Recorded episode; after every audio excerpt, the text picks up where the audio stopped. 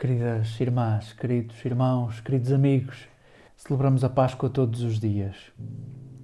Semanalmente fazemos do domingo o dia de Páscoa, anualmente queremos simbolicamente reunir à volta do dia de Páscoa os últimos dias da vida de Jesus conosco, pelas terras da Galileia, na sua subida derradeira a Jerusalém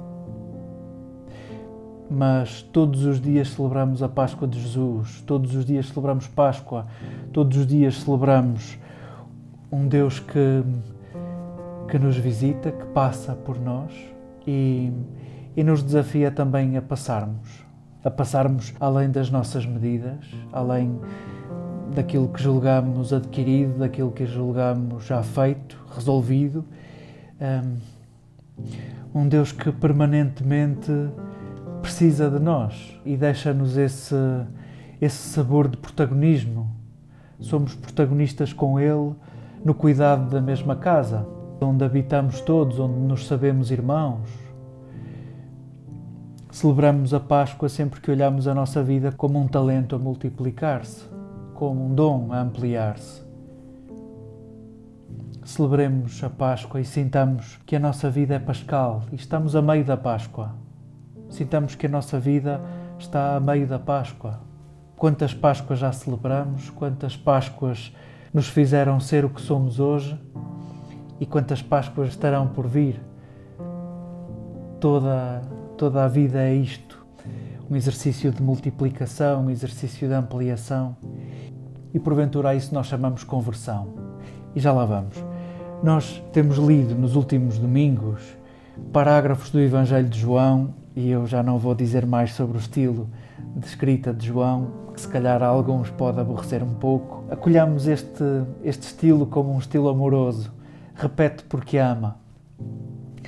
Temos lido parágrafos do Evangelho de João retirados de discursos de despedida de Jesus. Jesus está à mesa com os seus discípulos. Na versão de João, é na, na derradeira subida a Jerusalém, na terceira subida a Jerusalém, onde celebra uma Páscoa existencialmente. Eh, ele próprio vai ser o Cordeiro Pascal. Ele próprio será imolado e dará um novo sentido à Páscoa dos judeus. E nesses discursos de despedida, talvez seja um exercício de memória de João. João está a tentar colocar neste momento tão importante, no momento de despedida, está a colocar o que tem na memória, que é no fundo as últimas recomendações de Jesus. Em certa medida, se não vos ficou nada até agora, que vos fique isto, pelo menos. É de facto um exercício de síntese de Jesus aos seus e é um exercício de síntese de João aos seus leitores.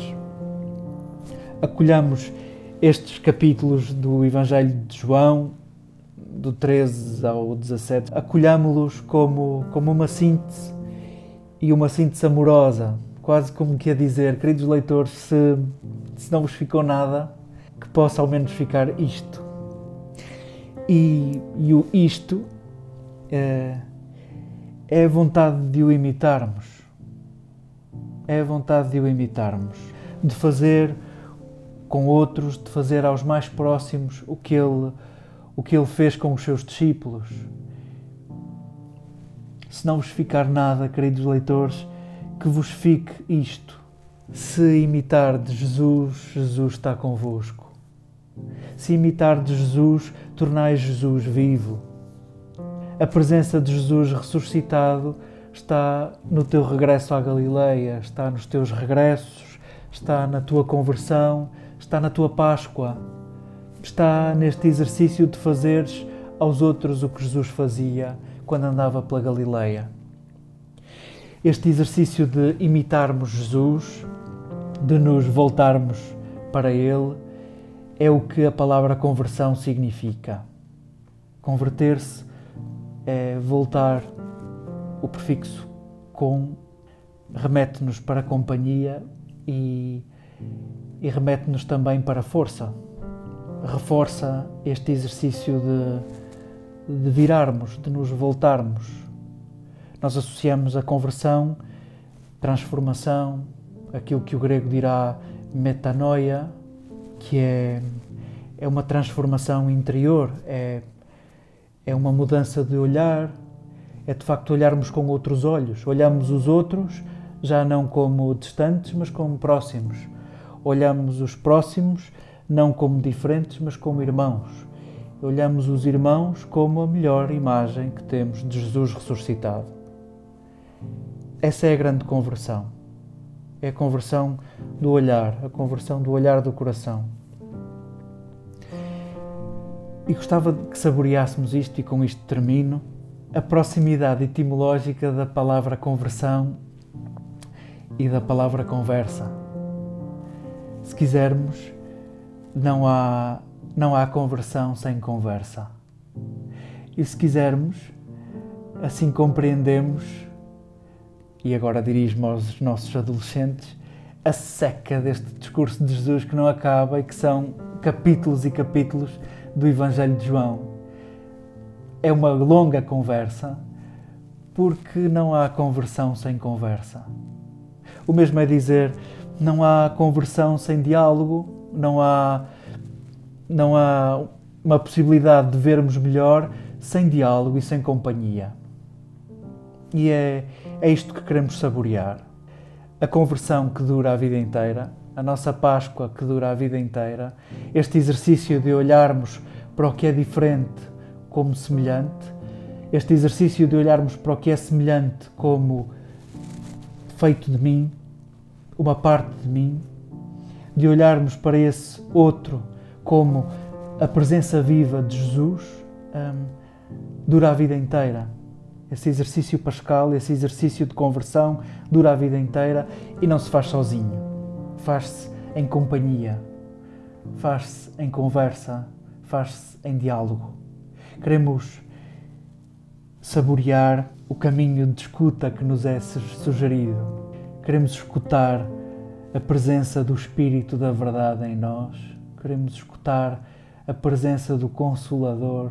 Nós daqui a, a dois domingos vamos, vamos saborear com todos os ingredientes a presença do Consolador, a presença de um Deus vivo na nossa vida, de um Deus construtor na construção da nossa pessoa, aquilo que nós chamamos Espírito Santo, o Espírito de Deus no nosso espírito, a construção de Deus na construção da pessoa que somos. Saboreemos o caminho de escuta da presença de Deus conosco, esse Consolador.